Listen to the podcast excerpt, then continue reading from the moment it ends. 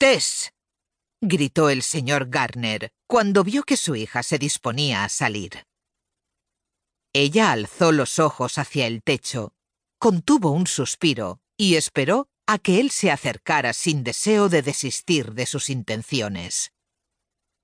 El botones, que en esos momentos se dirigía hacia allí, detuvo su marcha y retrocedió unos pasos hasta desaparecer. Se temía otra discusión familiar y no le apetecía encontrarse en medio. Dígame, padre, contestó Tess cuando tuvo al señor Garner al lado. No puedes irte ahora. El señor Courtney va a venir sobre las once. Le reprochó con contundencia a él.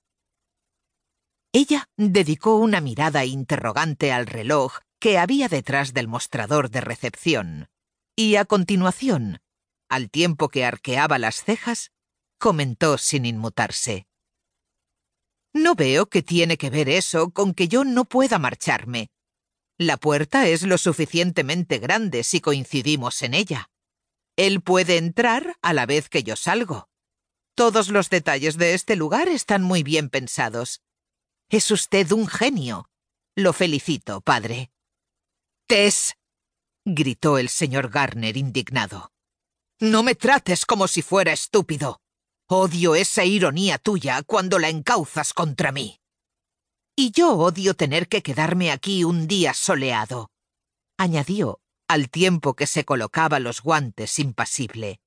Supongo que su señor Courtney sabrá entenderlo. Sabes perfectamente que el señor Courtney viene a verte a ti.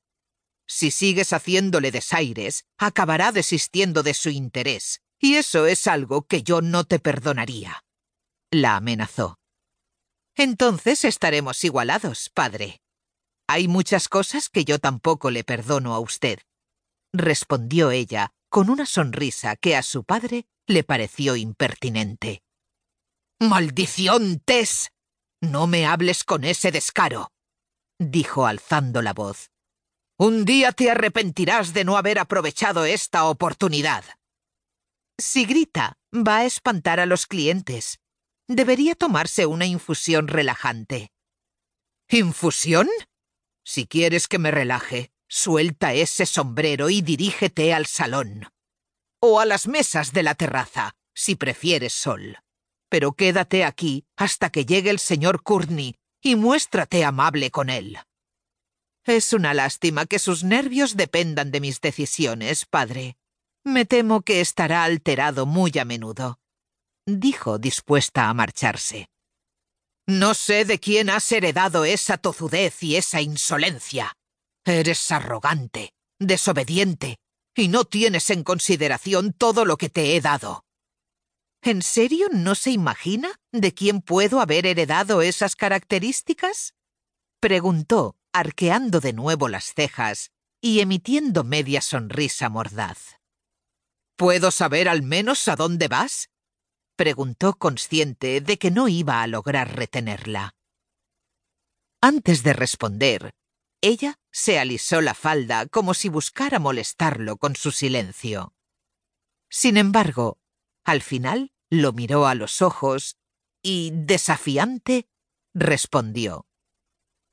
Pensaba ir a la oficina de correos pero es posible que me detenga a hacer alguna visita aburrida, con la finalidad de que el señor Courtney ya se haya marchado a mi regreso. Tess, a veces creo que hablas solo con la intención de herirme, le reprochó. No creo que pueda lastimarlo, padre. Es usted un hombre con mucho aguante, contestó, sin esquivarle la mirada. Luego Acabó de colocarse los guantes y añadió Espero que tenga un buen día. Mientras ella se alejaba, él masculló. Un buen día. Sí, seguro que promete ser un buen día.